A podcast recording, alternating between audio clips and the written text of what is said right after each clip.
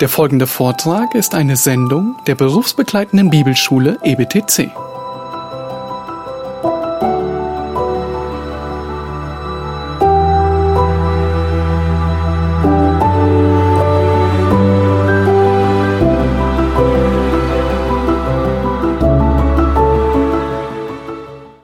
Jetzt müssen wir nämlich noch klären, welches Ziel Gott damit verfolgt. Äh, auch das schreibt Paulus hier.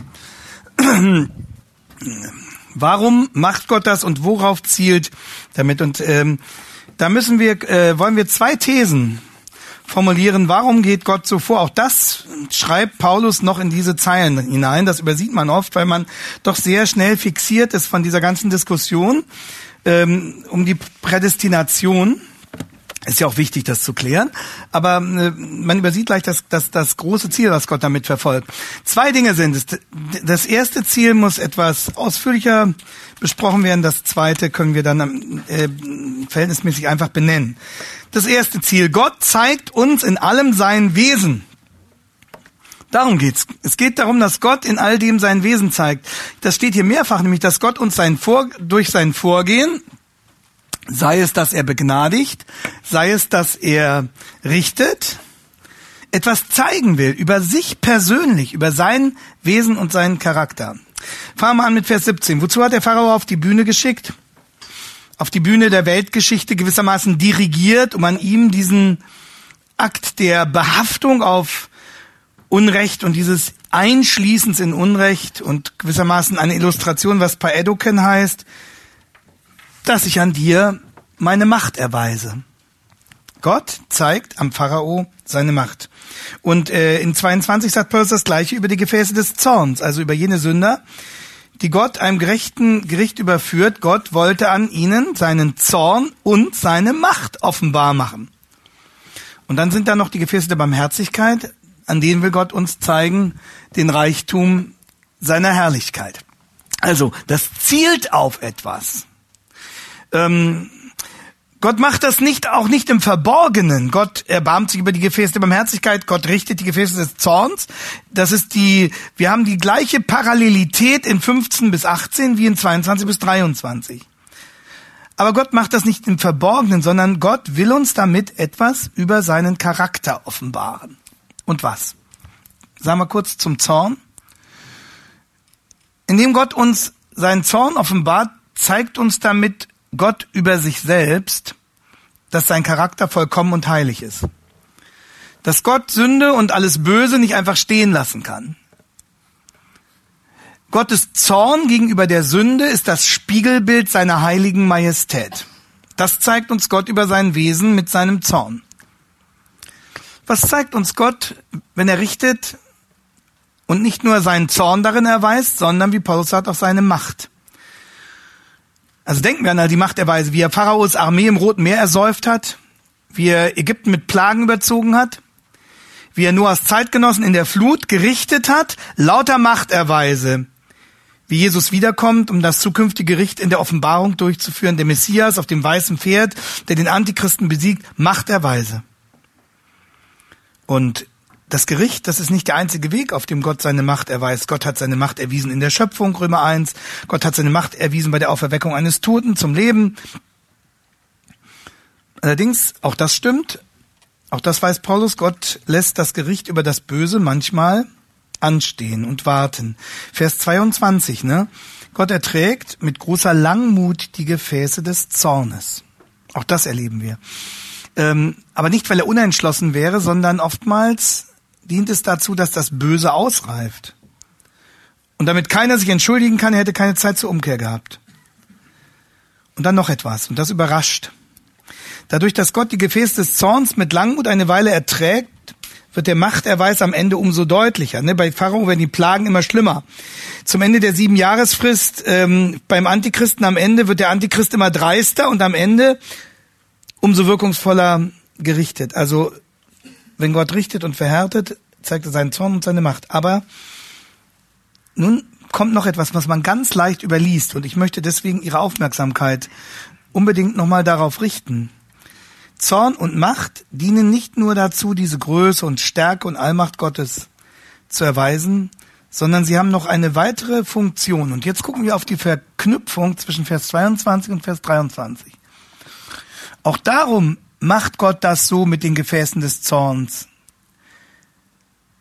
damit er auch den Reichtum seiner Herrlichkeit an den Gefäßen der Barmherzigkeit erzeige. Also Gott handelt so und so mit den Gefäßen des Zorns auch mit dem Ziel, dass sie dazu beitragen, den Reichtum seiner Herrlichkeit umso deutlicher zu sehen. Das ist hier gemeint. Das heißt, Gottes Handeln in Zorn und Macht an den Gefäßen des Zorns steht auch im Dienst der Verdeutlichung des Reichtums seiner Herrlichkeit. Ich will es noch etwas erklären. Auch deshalb erweist Gott seinen Zorn an den Gerichten des Zorns, um im Gegensatz dazu vor dieser dunklen Folie den Reichtum seiner Herrlichkeit umso heller erstrahlen zu lassen. Dann wird umso deutlicher, dass es nicht selbstverständlich ist. Leute, wenn wir nichts von Gottes Gericht wüssten, das in Vers 22 benannt wird, dann könnten wir den Wert seiner Gnade und Rettung gar nicht wirklich ermessen. Und das ist auch ein Grund, warum wir das Gericht predigen müssen und warum wir den Zorn predigen müssen. Nicht nur um die Leute zu warnen, sondern die Predigt des Zornes und des Gerichtes steht auch im Dienst der Verdeutlichung der Herrlichkeit des Herrn. Das heißt, wer keinen Zorn predigt, minimiert auch die Predigt seiner Herrlichkeit. Das ist ein ganz überraschender Zusammenhang, finde ich. Und deshalb dient der Erweis von Gottes Gericht und das Erschrecken über Gottes Gericht auch nicht nur dazu, seinen Zorn, seine Macht zu zeigen, sondern auch dazu, den Reichtum seiner Herrlichkeit umso heller erstrahlen zu lassen. Das kann man sich in einem einfachen Bild deutlich machen. Die Erleichterung und Dankbarkeit über den Frühling und die ersten warmen Sonnenstrahlen ist umso größer. Ne? Ich sehe, ich treffe hier auf viel Verständnis. Wenn man in den Wochen zuvor erlebt hat, was ein nasskalter, frostiger Winter bedeutet ist doch so. Oder wenn wir mitten aus dem, dem schlimmen deutschen Herbst dann plötzlich in Rollos landen und uns die angenehme ähm, Spätsommer Wärme dieser Insel umgibt, dann wissen wir das mal ganz anders zu schätzen. Und äh, so dient der Winter dazu, den Frühling umso besser zu schätzen. Und so dient äh, das Aufzeigen von Gottes Gericht und Zorn dazu, um sein Erbarmen und den Reichtum seiner Herrlichkeit umso mehr zu schätzen. Und hier haben wir eine ganz klare Asymmetrie. Gott sagt das nicht auch umgekehrt. Gott sagt nicht, ich zeige den Reichtum meiner Herrlichkeit, damit der Zorn umso schlimmer wirkt. Das wäre ja wieder die Asymmetrie. Also so wie das Aufzeigen des Zornes im Dienst äh, der besseren Sicht der Herrlichkeit steht, dient das Aufzeigen der Herrlichkeit dem besseren, dem noch größeren Erschrecken vor dem Zorn. Das steht dort nicht. Wir haben wieder eine Asymmetrie. Es ist nicht gleichgewichtig.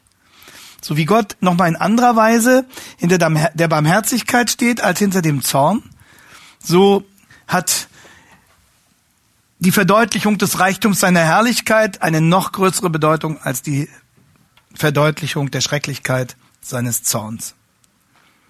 Und demnach ist Gott der Erweis seiner Barmherzigkeit und Gnade noch wichtiger als der Erweis seines Zornes, aber auch gerade deshalb ist der Erweis seines Zornes unverzichtbar. Gott zeigt uns in allem seinen Charakter. Das ist das eine. Gott zeigt uns in allem sein Wesen. Und übrigens auch, auch dieser Reichtum seiner Herrlichkeit sagt uns ganz viel über Gottes Charakter, dass er beschenken will. Dass er voller Liebe und Hingabe zu uns Sündern ist. Luther hat gesagt, Gott ist wie ein Backofen voller Liebe. Wie ein Backofen voller Liebe. Sein Erbarmen ist so groß, dass es selbst die schlimmste Sünde besiegen kann. Seine Vergebung ist so vollkommen, dass Gott unserer Sünde nicht mehr gedenken will. Sofern der Morgen ist vom Abend, lässt er unsere Übertretung von uns sein. Psalm 103, Vers 12. Mit alledem, sagt Paulus, mit alledem, was hier aufgeführt ist, will uns der allmächtige Gott sein Herz zeigen, sein Wesen, seinen Charakter. Äh, wenn dieser Zusammenhang nicht da wäre, dann könnte man Vers 18 auch ganz anders verstehen. So erbarmt er sich nun über wen er will und verstockt wen er will. Kismet. Das ist Allah.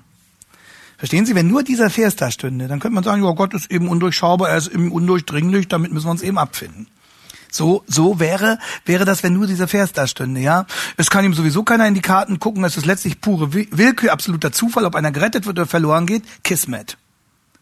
Aber das ist nicht der lebendige Gott der Bibel, das ist Allah, des Koran. Paulus sagt, nein, im Gegenteil. Und Leute, das muss man verstehen. Dieser Zusammenhang will sagen, Gott verhüllt sich nicht in eine geheimnisvolle Transzendenz. Gott entfernt sich nicht in eine numinose Jenseitigkeit, die niemand durchschaut, sondern Gott handelt in richtender Gerechtigkeit und in rettender Gnade, um uns sein Wesen zu offenbaren, um uns seinen Charakter darin zu zeigen. Das heißt, du sollst wissen, woran du bei deinem Gott bist. Darum handelt er göttlich, um dir das zu zeigen. Gott zeigt uns in allem sein Wesen. Das ist das totale Gegenteil zu Allah.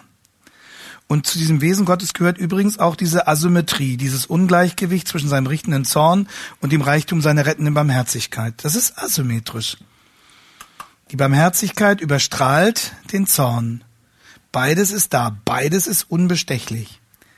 Aber es gibt eine klare Über- und Unterordnung. Gott ist nicht stoisch. Gott steht da nicht und schickt den einen in die Hölle vor Grundlegung der Welt und den anderen in den Himmel. Das ist genau dieses Missverständnis, was eine, eine doppelte Prädestination in diesem Sinne, wie ich es dargestellt habe, darlegen würde. Und ich denke, manchmal, mancher, der sich gegen Prädestination wehrt, hat einfach noch nicht verstanden, was es bedeutet. Der weiß von Gottes Barmherzigkeit soll nicht dazu dienen, Gottes Zorn umso schrecklicher erscheinen zu lassen, sondern umgekehrt. Der Beweis und Erweis von Gottes Zorn soll dazu dienen, um als dunkle Folie Gottes Barmherzigkeit umso heller erstrahlen zu lassen. Thomas Schreiner, der Neutestamentler, fasst es so zusammen. Er sagt, Gottes ultimative Absicht, also Gottes eigentliche letztgültige Absicht, besteht darin, seine Herrlichkeit vor allen Menschen zu offenbaren. Und seine Herrlichkeit erweist sich durch beides, Zorn und Gnade, aber besonders durch Gnade. Das ist gut zusammengefasst. Und damit kommen wir zu dem zweiten Punkt, den wir kürzer darstellen können. Warum zeigt uns Gott das alles? Gott zeigt uns in allem sein Wesen. Und das zweite, auch das wird deutlich, Gott zielt mit allem auf die Ehre seines Namens. Gott zielt mit allem auf die Ehre seines Namens. Gott offenbart uns seinen vollkommenen Charakter, vollkommen in Gericht und Gnade, um die Ehre seines Namens groß zu machen. Vers 17. Warum macht Gott diese ganze Geschichte mit dem Pharao, dass mein Name verkündigt wird auf der ganzen Erde? Warum macht Gott das mit den Gefäßen so, wie er es macht? Damit der Reichtum der Herrlichkeit Gottes an den Gefäßen der Barmherzigkeit erzeigt werde. Es geht um Gottes Doxa, es geht um Gottes Ehre, es geht um Gottes Ruhm. Und in diesem Sinne mündet ja dann am Ende dieser ganze Abschnitt Römer 9 bis 11 wo hinein? Er mündet in ein strahlendes Loblied, ne? Das ist der Epilog hier. Solidero Gloria, allein Gott gebührt die Ehre. Das ist der Ton, auf dem dieses Kapitel ausklingt. Das ist nicht einfach nur ein Kapitel, um sich die Köpfe drüber einzuschlagen oder auch nur zu zermartern, sondern um am Ende zu knien im Lob Gottes. Dazu soll es führen. Und dazu dient auch dieses Gegenüber von Barmherzigkeit und Gerechtigkeit, von Gnade und Recht. Und das ist der ganze Sinn ja der Schöpfung. Das ist der Sinn der Weltgeschichte, Leute. Das, der Sinn der Weltgeschichte kommt darin zum Ziel, dass der Name des heiligen Gottes geehrt und gerühmt wird. So hat es Jonathan Edwards ähm, in seiner in seiner Schrift über das Ziel, mit dem Gott die Welt geschaffen hat, formuliert. Ich zitiere 18. Jahrhundert Jonathan Edwards, einer der, der größten Gelehrten dieses Jahrhunderts und einer der klarsten Evangelisten dazu. Er hat es so formuliert. Das große Ziel der Werke Gottes, welches in der Bibel so mannigfaltig ausgedrückt wird, ist in der Tat nur ein einziges. Und dieses eine Ziel wird ganz richtig und ganz vollständig bezeichnet als die Ehre Gottes. Klar kann man es nicht sagen.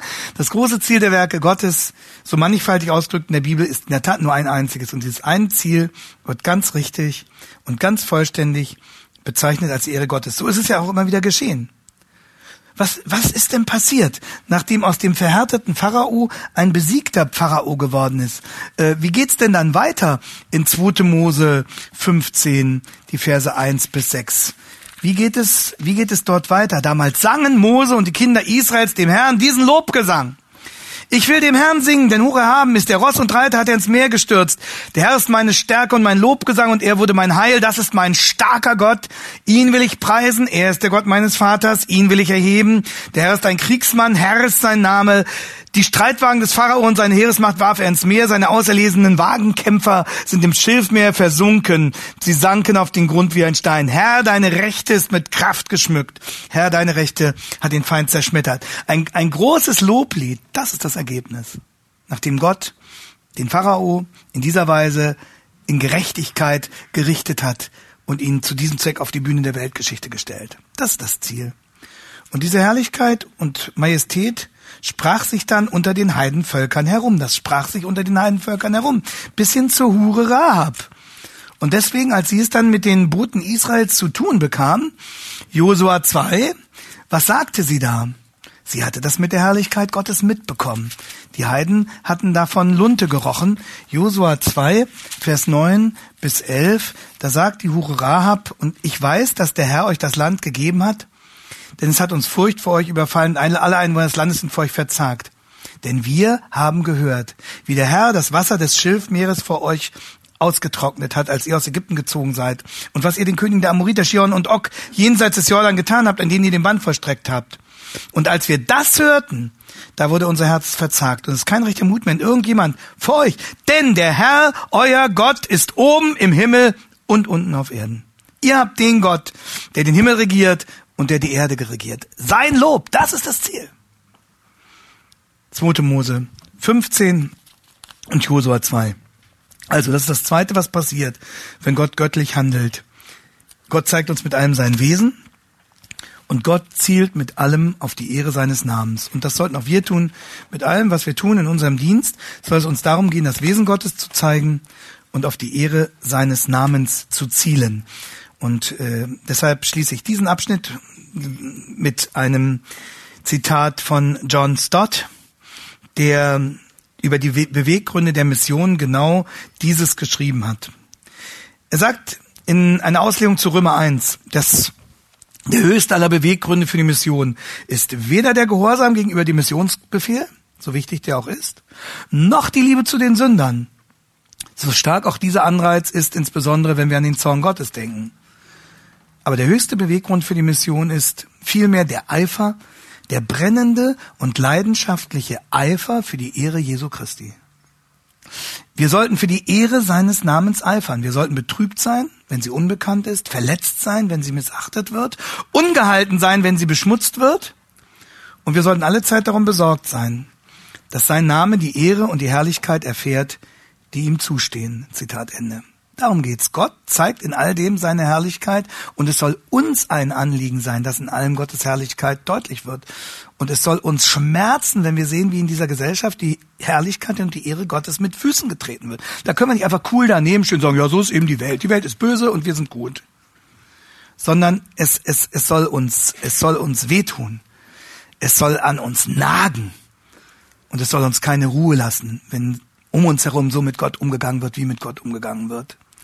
Und es soll uns ins Gebet treiben, es soll uns nicht selbstgerecht machen und es soll uns umso mehr dazu treiben zu missionieren, damit Menschen umkehren und damit sie zu denen dazukommen, die das Lob dieses heiligen Gottes singen, dessen Ehre uns wichtiger ist als alles andere.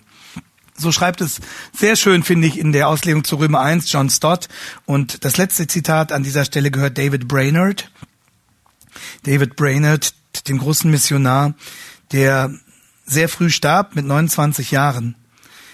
Und wenige Tage vor seinem frühen Tod schrieb er in sein Tagebuch, und das ist bezeichnenderweise der letzte eigenhändige Eintrag, den wir in seinem Tagebuch finden, am 2. Oktober 1740. Da schreibt Brainerd, oh, dass doch sein Reich sich ausbreiten und in die Welt kommen möge. Ach, dass alle Menschen ihn lieben und ehren mögen, wie er wirklich ist und dass der herrliche Erlöser die Frucht seines Leidens erkennen und zufrieden sein möge. Das ist der letzte Tagu-Eintrag von David Brainerd. Und es soll das sein, was uns antreibt, in unserem Dienst die Ehre Gottes zu verkünden. Und dann geht Paulus weiter. Ähm, nachdem er also Gottes verwirrende Treue dargestellt hat ähm, und diese Frage, ja, wie kann er uns dann zur Verantwortung ziehen, ähm, sozusagen vorläufig beantwortet hat, damit, dass er sagt, Gott handelt göttlich. er zeigt uns sein Wesen, er zeigt seine Macht, seinen Zorn, seine Herrlichkeit und er zielt mit dem allen auf seine Ehre. Aber damit ist nur die Frage indirekt beantwortet. Paulus wird sie noch einmal aufnehmen, ähm, nämlich in Vers 32. Und wir haben jetzt leider nicht die Zeit, diesen nächsten großen Abschnitt ähm, im Einzelnen auszulegen. Ähm, den habe ich überschrieben mit dem Motto ein ehrlicher Religionsvergleich. Ist ja heute sehr äh, in, Religionsvergleiche zu machen, auch sehr nötig, weil die Religionen eben so nah nebeneinander stehen und der christliche Glaube dann auch noch. Und äh, was Paulus hier in diesem Religionsvergleich zeigt, äh, sind drei Dinge. Äh, das erste, ich, ich lese das jetzt nur vor, ähm, das können Sie vertieft sich nochmal anhören über unsere Homepage, wenn Sie wollen. Ähm, das Evangelium schließt ein, wo Religion ausschließt. Das ist das Verhältnis von Heiden und äh, Heidenchristen und Judenchristen. Das Evangelium schließt ein. Die jüdische Religion hat gesagt, na, Heiden gehören nicht zu uns. Wenn, dann müssen sie Juden werden, so Halbjuden, ähm, Proselyten, aber sonst geht es nicht. Und das Evangelium dreht den Spieß um und sagt, nee, in Christus ist der Zaun abgebrochen, abgerissen. Das Evangelium schließt ein, wo Religion ausschließt. Und dann umgekehrt, das Religion, Evangelium schließt aus, wo Religion einschließt. Religion sagt, ja, wenn du zu uns gehörst, wenn du bei uns mitmachst, wenn du so unsere Regeln und Bedingungen erfüllst, dann gehörst du dazu. Und das Evangelium schließt aus. Das Evangelium sagt, es entscheidet sich allein an Jesus. Und wer Jesus ablehnt, der kann nie und nimmer dazugehören. Und dann schließlich das dritte, das Evangelium schließt auf, wo Religion zuschließt. Nämlich äh, in den Versen 30 bis 33. Und da das auf die Antwort, auf die endgültige Antwort zu Vers 19 zusteuert, lese ich das nochmal vor. Was wollen wir nun sagen? 30. Dass Heiden, die nicht nach Gerechtigkeit streben, Gerechtigkeit erlangt haben? Und zwar die Gerechtigkeit aus Glauben, dass aber Israel, das nach dem Gesetz der Gerechtigkeit strebte, das Gesetz der Gerechtigkeit nicht erreicht hat. Warum? Weil es nicht aus Glauben geschah, sondern aus Werken des Gesetzes. Denn sie haben sich gestoßen an dem Stein des Anstoßes, wie geschrieben steht. Und dann kommt dieses Zitat. Sieh, ich lege in Stion einen Stein des Anstoßes, einen Fels des Ärgernisses. Und jeder, der an ihn glaubt, der wird nicht zuschanden werden. Also das Evangelium schließt ein wo schließt aus, wo Religion einschließt und hier am Schluss dann das Evangelium schließt auf, wo Religion zuschließt. Ähm, hier stellt Paulus nochmal die Frage, warum ist das so? Vers 32. Wo liegt bitteschön Israels Problem? Und liebe Leute, nachdem er vorher über die Vorherbestimmung gesprochen hat, da haben einige vielleicht erwartet, warum sind sie gescheitert? Warum hat sich die Mehrheit Israels abgekehrt? Und Paulus, das Paulus dann sagen ja, weil Gott sie dazu vorherbestimmt hat. Weil Gott ihnen gar keine Chance gegeben hat. Das wäre doppelte Prädestination. Aber genau die Antwort gibt Paulus nicht. Sondern seine Antwort auf das Warum lautet ganz anders. Weil sie nicht geglaubt haben. Demjenigen, der verloren geht, wird von Gott als Grund seiner Verlorenheit attestiert, du hast nicht geglaubt. Sie waren doch so religiös, äh, aber sie haben nicht geglaubt. Und deswegen kann Religion niemals die Wahrheitsfrage ausschließen. Wo lag ihr Problem? Äh, Sie haben eine Parallele zu 931 in 10.3. 931, Sie haben danach gestrebt, das Gesetz der Gerechtigkeit als ihr Kriterium zu nehmen. Und das hat nicht funktionieren können. Und, und das wiederholt Paulus nochmal in Kapitel 10, Vers 3 ähm, wo er sagt, weil sie die Gerechtigkeit Gottes nicht erkennen und ihre eigene Gerechtigkeit aufzurichten trachten. Und das ist das Kennzeichen aller Religionen. Das ist das Kennzeichen aller Religionen. 931, 10.3. Sie wollen durch ihre eigene religiöse Leistung die Sache mit Gott in Ordnung bringen. Sie glauben, sie könnten damit die Tür öffnen und verrammeln sie nur immer mehr. Wissen Sie, das ist auch die Tragik der Religion. Sie müssen sich die Religion vorstellen ähm, wie so ein morsches, ein morsches Schloss zu irgendeinem einem alten Gebäude, was auch immer. Und dann ist da ein morsches Schloss und ein alter Schlüssel. Und je länger sie darin rumwürgen, umso mehr verrammeln sie die Tür. Und das ist genau die Religion ein, ein, ein alter Schlüssel und man versucht zu drehen und sich zu quälen und zu tun und zu machen. Und die Tür wird immer dichter. Das ist Werkgerechtigkeit. Und das ist kein typisch jüdisches Problem, das ist das Problem des Islam, das ist das Problem des Buddhismus, das ist das Problem des Katholizismus, das ist das Problem des Judentums. Und Judentum ist ganz parallel zum Katholizismus. Das muss man, muss man verstehen. Beide sagen, der Glaube ist wichtig, aber er muss ergänzt werden. Beide lehnen Jesus als den ab, der er wirklich, der er wirklich ist. Und das ist das Wesen von Religion. Verstehen Sie? Ähm, darum ist auch die ganze ökumenische Debatte so wichtig, weil es um die Frage geht, Religion oder Glaube. Das Evangelium schließt auf, aber Religion schließt zu. Und, und Jesaja hat das kapiert. Also in diesem Kapitel, aus dem wir schon zitiert haben, Jesaja 64, Vers 5, da sagt er, alle unsere eigene Gerechtigkeit ist wie ein beflecktes Kleid. Man kann auch übersetzen etwas frei wie ein besudeltes Kleid. Und dann geht's weiter. Wir sind alle verwelkt wie die Blätter und unsere Sünden tragen uns fort wie der Wind. Was sind Blätter? Verwelkte Blätter sind Leichtgewichte.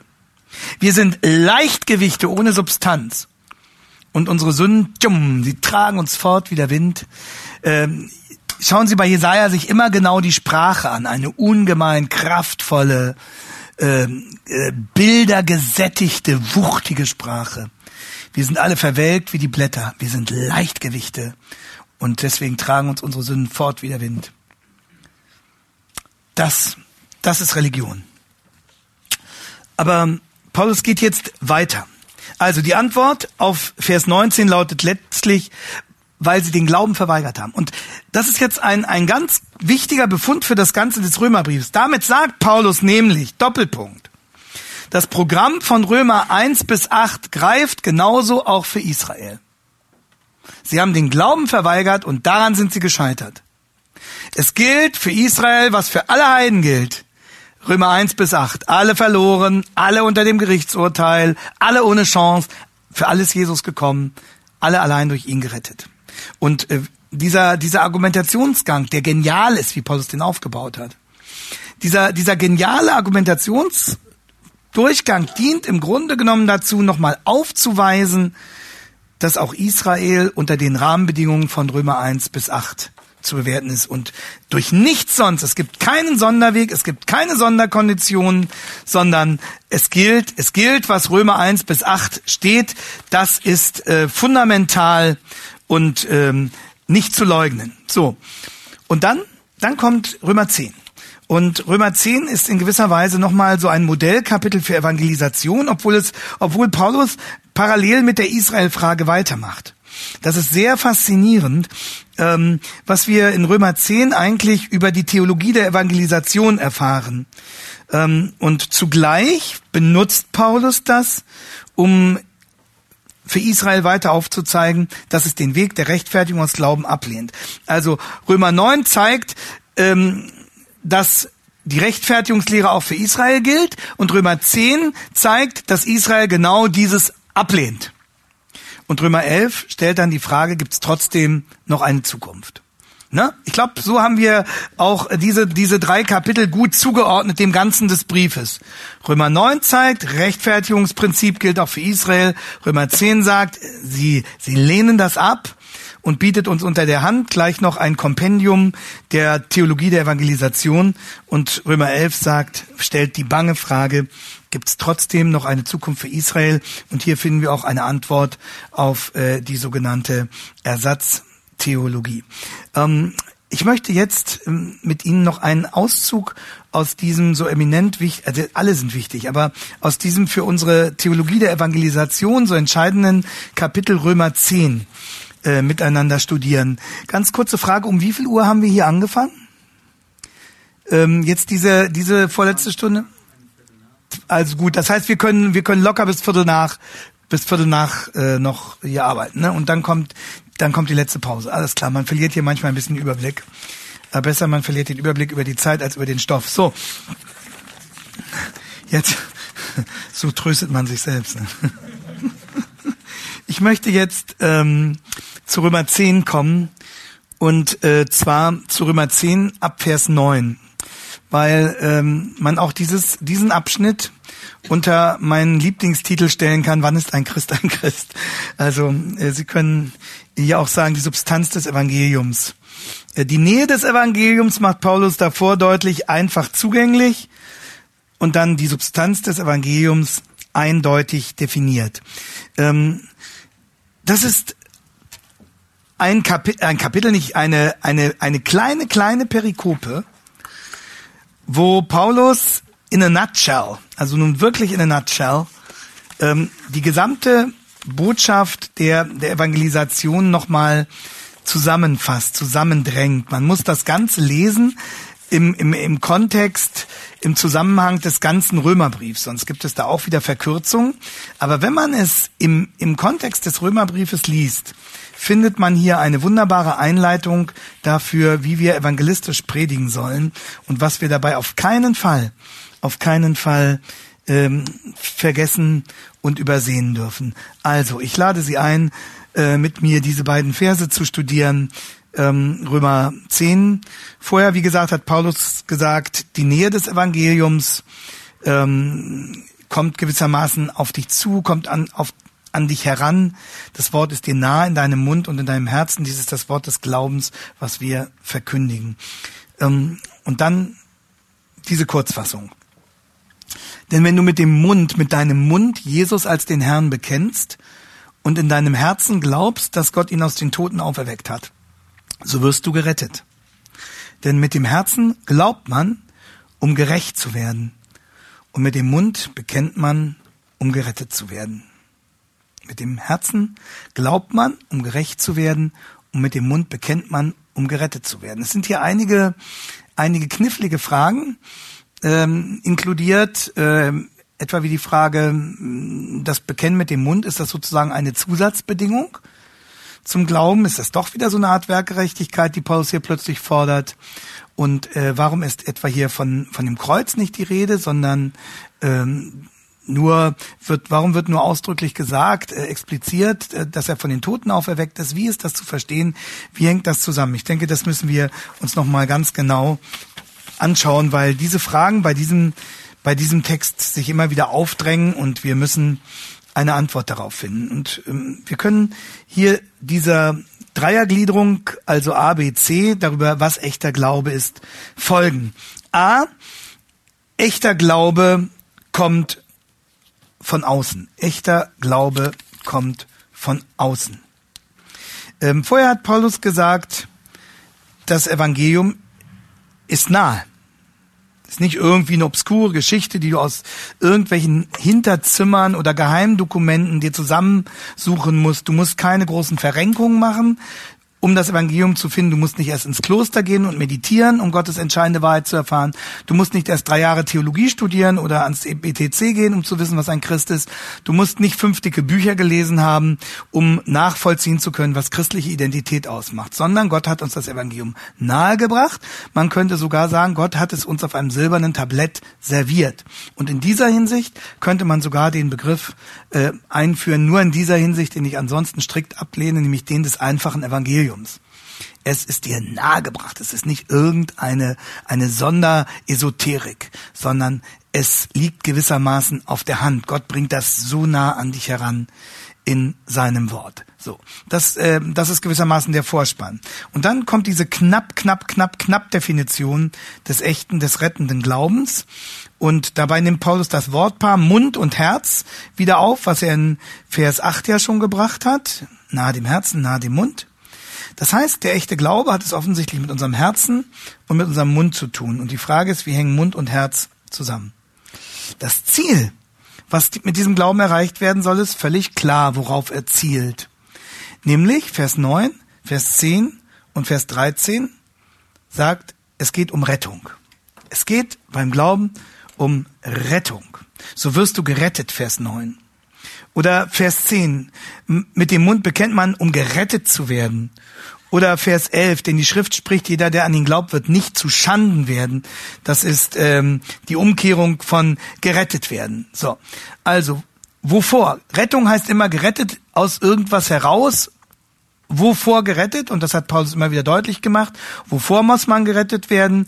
Man muss gerettet werden vor der Hölle, man muss gerettet werden vor der Verdammnis, man muss gerettet werden vor der Sündlosigkeit, vor der Gottlosigkeit. So, und das andere Wort, was hier steht, gerecht werden. Äh, Rettung beantwortet die Frage, wovor? Und gerecht werden beantwortet die Frage, wozu? Also Rettung ist die Negation Und gerecht werden ist die Position. Wozu? Und das ist ja das Kernthema des Römerbriefs. Gerecht werden, Gottes Kind werden, freigesprochen werden, von Gott adoptiert werden. Das bedeutet dann im Ergebnis nicht zustanden werden. Und äh, damit widerlegt Paulus die ganzen Behauptungen der Transformationstheologie, missionale Theologie, neue Paulus-Perspektive, Emerging Church, whatsoever da kommt, die alle sagen, es geht gar nicht in erster Linie um die Rettung des Einzelnen für die Ewigkeit. Das stimmt einfach nicht. Es geht ganz klar und völlig eindeutig um die Rettung des Einzelnen aus der Hölle. Das ist der Kern. Und das macht die Bibel immer wieder deutlich und das dürfen wir von niemandem verwischen lassen. So. Und die Frage ist, wie kommt man jetzt dahin? Was ist echter Glaube, der rettet, der gerecht macht, der uns mit Gott versöhnt, der uns freispricht und in das Kleid von Christi Gerechtigkeit einhüllt? Und nun kommen diese drei Punkte. A, echter Glaube kommt von außen. Echter Glaube kommt von außen. Das müssen Sie wissen. Sie wollen Menschen zum Glauben rufen. Echter Glaube kommt von außen. Paulus sagt nicht, Glaube kommt über dich. Das kommt so über dich, ja? Das ist so eine plötzliche innere Erleuchtung, dann weißt du plötzlich, das ist so ein Gefühl. Das sagt Paulus nicht. Paulus sagt auch nicht, äh, du fängst an zu glauben, wenn du bestimmte Wertmaßstäbe für dich gelten lässt. Christliche Werte, wie man so schön sagt. Dann, dann fängst du an zu glauben. Paulus sagt ebenfalls nicht, wenn du Nächstenliebe praktizierst, wenn du im Geiste Jesu und gemäß seiner Lehre handelst, dann ist das der Anfang von Glauben. Sondern Paulus sagt, echter Glaube kommt von außen. Echter Glaube hat es mit einer ganz bestimmten historischen Person zu tun, mit Jesus. Und auf diese eine historische Person, die aber heute lebt, das ist das Besondere an dieser historischen Person, dass sie heute lebt, auf die kommt alles an. Echter Glaube hängt von Jesus ab. Echter Glaube hat damit zu tun, dass ich mich zu dieser Person, auf die alles ankommt, ins rechte Verhältnis setze. Darum geht's im Grunde genommen, dass ich das richtige Verhältnis zu Jesus gewinne. Das bedeutet, zum Glauben zu kommen. So. Und das geschieht wodurch? Wie kann ich in ein Verhältnis zu dieser Person gesetzt werden? Dazu muss ich dieser Person begegnen. Christ werden bedeutet, Jesus zu begegnen. Und wie kann ich Jesus begegnen? Dadurch, dass andere mir von ihm berichten. Seien es die ersten Augenzeugen der Bibel, die Apostel selbst, die Bibel selbst, die mir von Jesus berichtet, seien es andere Zeugen, die Jesus kennengelernt haben und als äh, lebendige zeitgenössische Zeugen mir von Jesus berichten. Und das alles zusammengenommen bündelt Paulus in Vers 17 dann später, wenn er sagt, der echte Glaube kommt aus der Predigt. Er kommt von außen. Er kommt von außen. Er muss von außen kommen. Er kann nur von außen kommen. Er kann nie aus uns irgendwie selber kommen. Also wir dürfen uns nicht diese falsche Alternative einreden lassen, ja, wir glauben doch nicht an die Bibel, sondern wir glauben an Jesus.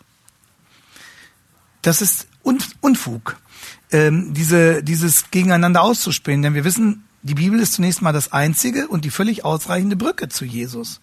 Und deswegen können wir dem immer antworten, nur wer der Bibel glaubt, kann auch an Jesus glauben. So. Das heißt, echter Glaube, und das kommt häufig in Diskussionen auf, diese Frage, echter Glaube hat einen ganz bestimmten Inhalt. Er hat einen ganz bestimmten Inhalt, der von außen auf mich zukommt und der gilt zunächst mal völlig unabhängig von mir selbst und völlig unabhängig davon, wie ich dazu stehe, wie ich mich dazu verhalte, wie ich das finde. Verstehen Sie, das ist dieses herrlich Objektive des echten Glaubens, dass der nicht auf, an irgendwelchen inneren Regungen bei mir oder so hängt, sondern dass es etwas völlig Objektives ist jenseits meiner selbst. Die Reformatoren haben gesagt, das ist das Extranos, außerhalb unserer selbst. So, Extranos. Außerhalb meiner selbst. Paulus 1. Korinther 3,11, einen anderen Grund kann niemand legen, außer dem, der gelegt ist. So, und jetzt geht's weiter. Jetzt muss ich wissen, wie ist diese Person? Wer ist das?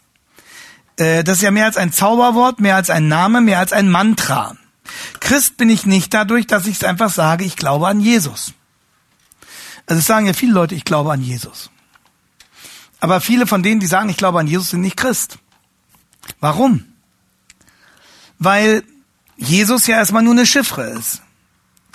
Und deswegen macht Paulus uns hier klar, es gibt objektive Wahrheiten, die von Jesus gelten.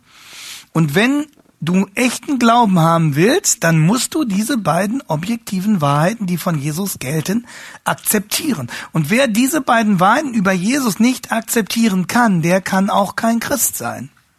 Verstehen Sie, das ist die Notitia, da haben wir es wieder. Das ist die inhaltliche Basis des Glaubens. Das musst du, das musst du kennen und dem musst du zustimmen. Sonst kannst du nicht Christ werden. Und Paulus fasst diese objektiven Wahrheiten über Jesus nun in diesen beiden Formeln zusammen, die unverzichtbar sind. Die eine Formel lautet, Jesus ist der Herr. Und die zweite lautet, Gott, also Gott der Vater hat ihn von den Toten auferweckt. Das sind die beiden objektiven Wahrheiten, die von Jesus gelten und die wir akzeptieren müssen. Die die Voraussetzung sind, die wir dann auch gerne akzeptieren werden, äh, wenn wir Christen werden. Und Leute, das ist, nochmal sage ich, dass das ist für Paulus so wichtig, dass es keine leeren Formeln sind, die jeder mit dem, mit dem anderen Inhalt füllen kann. Das ist ja immer das Gefährliche bei Begriffen. Man, man redet von dem Problem der Äquivokation. Ähm, das ähm, ein und derselbe Begriff, also man nennt das Gleiche, steckt das steckt der Begriff für gleich drin, Äquivokation.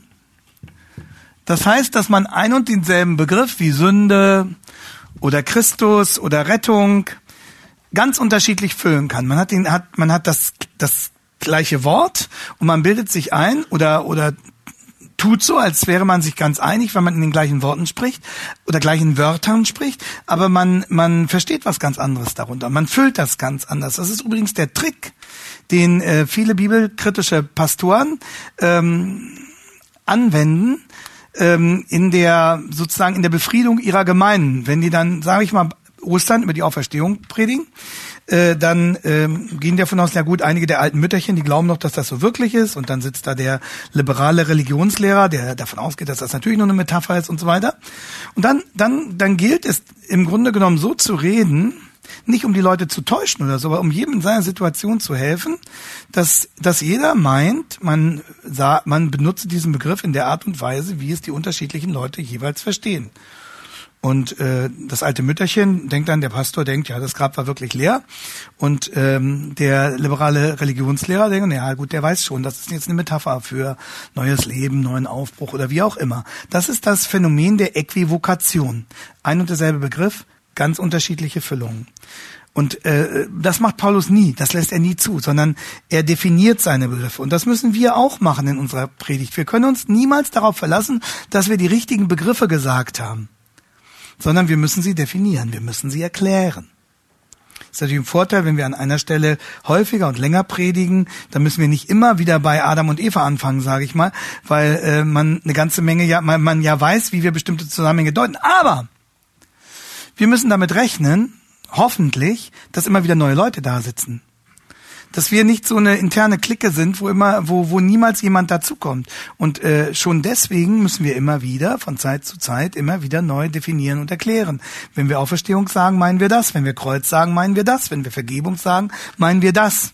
Sie müssen klar sein mit ihren Begriffen und sie müssen transparent sein in ihrer Füllung dieser Begriffe. Das ist ganz wichtig. Und an all dem sehen Sie, wie wichtig es ist, dass wir als Prediger an unserer Sprache arbeiten dass wir unsere Sprache reflektieren. Und deswegen rate ich sehr dringend, ausführliche, weit ausgeschriebene Predigtmanuskripte anzufertigen. Weil sie nur dann die Chance haben, sich selber wirklich zu überprüfen. Ähm, und ähm, sie können dann äh, die Predigten ja auch dann, dann hören nochmal. Das ist nicht immer so einfach, die eigenen Predigten dann wieder zu hören. Das ist manchmal schöner, manchmal weniger schön. Ähm, aber, aber seien Sie, seien Sie bitte gründlich mit Ihren Manuskripten. Also Wilhelm Busch, der nun wirklich vor Erfahrung äh, trotz, trotzte, der hat oftmals noch auch in späteren Jahren Predigten wirklich bis ins Letzte ziemlich ausgeschrieben. Und äh, das merkt man auch ähm, an der Qualität. Und, und der hat dann natürlich andererseits auch wieder frei gesprochen. Der hat sich wahrscheinlich auch nicht immer an die Manuskripte so ganz gehalten. Ähm, aber es ist selbst dann, wenn man sich nicht im Einzelnen ans Manuskript hält, unheimlich wichtig, es angefertigt zu haben, weil man sich da diszipliniert hat, weil man da gezwungen war, jeden Gedanken in seiner logischen Verknüpfung mit den anderen nachzuvollziehen, sich selbst Rechenschaft darüber abzulegen. Und dann, wenn einer frei predigen kann, dann der, der vorher ein gründliches Manuskript gemacht hat. Also ich rate Ihnen das wirklich sehr dringend. Ich mache das heute noch nach hunderttausenden von Prägen wahrscheinlich, ähm, dass, dass ich ähm, sehr, sehr, in der Regel sehr, sehr gründlich an meinen Manuskripten arbeite. Und für mich ist das immer nochmal ein guter Gegencheck, dass meine Frau das in der Regel dann nochmal liest vor, am Abend, äh, am Samstagabend oder so. Ähm, das, dann hat man auch immer nochmal jemanden, der es gegencheckt und äh, der einen auf das eine oder andere hinweisen kann und dann ist man trotzdem frei, auf die Situation zu reagieren. Aber man schult sich, man überprüft sich und man schützt sich auch ein Stück davor, immer wieder die gleichen Formeln zu verwenden. Dazu neigen wir ja sowieso, jeder von uns hat so bestimmte Lieblingsformulierungen, die einem näher liegen und das ist auch nicht schlimm. Ähm, dadurch können wir bestimmte Dinge auch ausprägen, dadurch, dass wir sie häufiger sagen. Aber wenn wir uns nicht überprüfen, kann uns das einen Streich spielen, äh, dass wir es nicht mehr merken irgendwann. Ähm, also mein Rat an Sie ist, wenn irgend möglich, fertigen Sie gründliche Predigtmanuskripte an, ähm, schon zu Ihrer eigenen Schulung und zu Ihrer eigenen Überprüfung. Und ähm, nehmen Sie das nicht zu leicht. Also das ähm, hat John MacArthur, ich war, war ich ganz ein ganz junger ähm, Pastor äh, und da habe ich das mal von ihm gehört. Weiß nicht, auf einer Aufnahme oder bei einer Shepherds Conference, äh, wo er gesagt hat, man muss sich in jungen Jahren am Anfang seines Predigerdaseins einen so hohen Standard sozusagen abverlangen, was so die Gründlichkeit der Vorbereitung angeht, weil man dann in späteren Jahren nicht mehr davon wegkommt. Das heißt, man hat, wenn man sich diesen, diesen hohen Standard der Gründlichkeit der Vorbereitung aneignet, hat man später immer ein schlechtes Gewissen, wenn man es nicht macht. Und deswegen entscheidet sich in den ersten Predigerjahren unendlich viel ähm, im Hinblick auf ihre Arbeitsdisziplin, im Hinblick auf den, auf den Anspruch, den sie an ihre Predigten stellen. Es geht nicht darum, dass sie vor den Leuten glänzen. Das ist, ist, ist völlig nebensächlich. Sondern es geht darum, dass sie diese komplexe, gründliche Wahrheit äh, seriös, gründlich, liebevoll, gut überlegt, auch in der Form gut überlegt, ihren Leuten präsentieren. Da haben die einen Anspruch drauf. Und äh, je strenger sie mit sich selbst sind in der Anfangsphase ihres Wirkens, umso besser wird es auch in den späteren Jahren sein. Also deswegen möchte ich Ihnen das nur ans Herz legen, ähm, dass Sie das tun. Und dann können Sie wirklich darauf bauen, dass Sie auch immer besser werden im Laufe der Zeit. Das ist eben das Schöne. Was weiß ich, wenn Sie Fußballprofi sind, wird es dann ab 35 irgendwann wirklich schwierig. Ne? Und äh, dann ist im Grunde genommen der Zenit lange überschritten und die Sache ist durch. Ähm, aber wenn Sie, wenn Sie, wenn Sie predigen und gründlich daran arbeiten, werden Sie, wenn Gott das schenkt, bis ins hohe Alter wahrscheinlich immer besser werden weil, äh, weil sie immer mehr Erfahrung sammeln, weil sie in derselben Zeit immer mehr biblische Zusammenhänge erfassen können. Einfach weil sie ja ständig in diesen Texten arbeiten und leben und einfach im Laufe der Zeit ihnen etwas zuwächst an Überblick, an Erfahrung, an Kenntnis der Zusammenhänge, dass sie dann davon profitieren. Und ich, wenn ich, wenn ich jetzt zehn Stunden an einem bestimmten Text sitze, bringt das sehr viel mehr, als es gebracht hat, als ich 25 war. Ähm, das ist, ähm, ist ja ganz logisch. Und äh, so wird so wird ihnen das auch gehen. Also das ist das Schöne. Man man wird in der Regel man hält nicht man schafft nicht immer eine gute Predigt zu halten, aber man wird sozusagen von seiner seinem homiletischen Gesamtvermögen, wenn man gut arbeitet, immer besser. Und das ist schön für die Leute, die sie hören.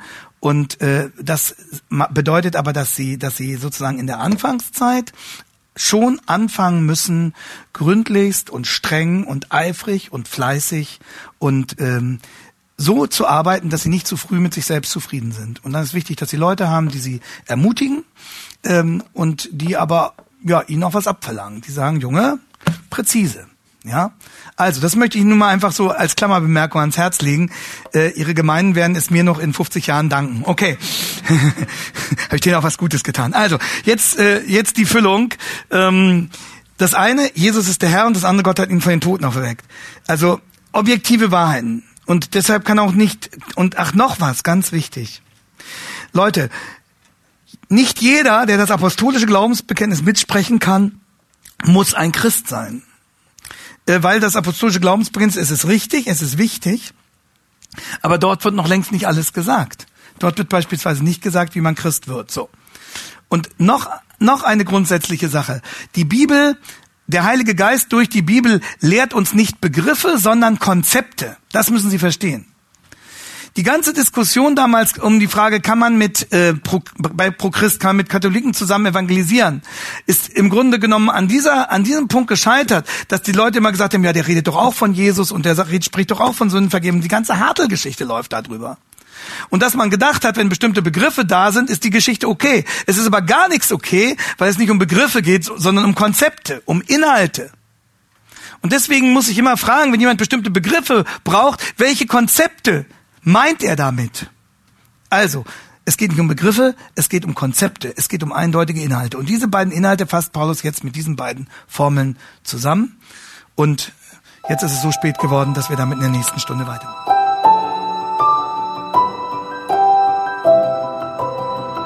Diese Sendung war von der berufsbegleitenden Bibelschule EBTC. Unser Ziel ist, Jünger fürs Leben zuzurüsten, um der Gemeinde Christi zu dienen. Weitere Beiträge, Bücher und Informationen findest du auf ebtc.org.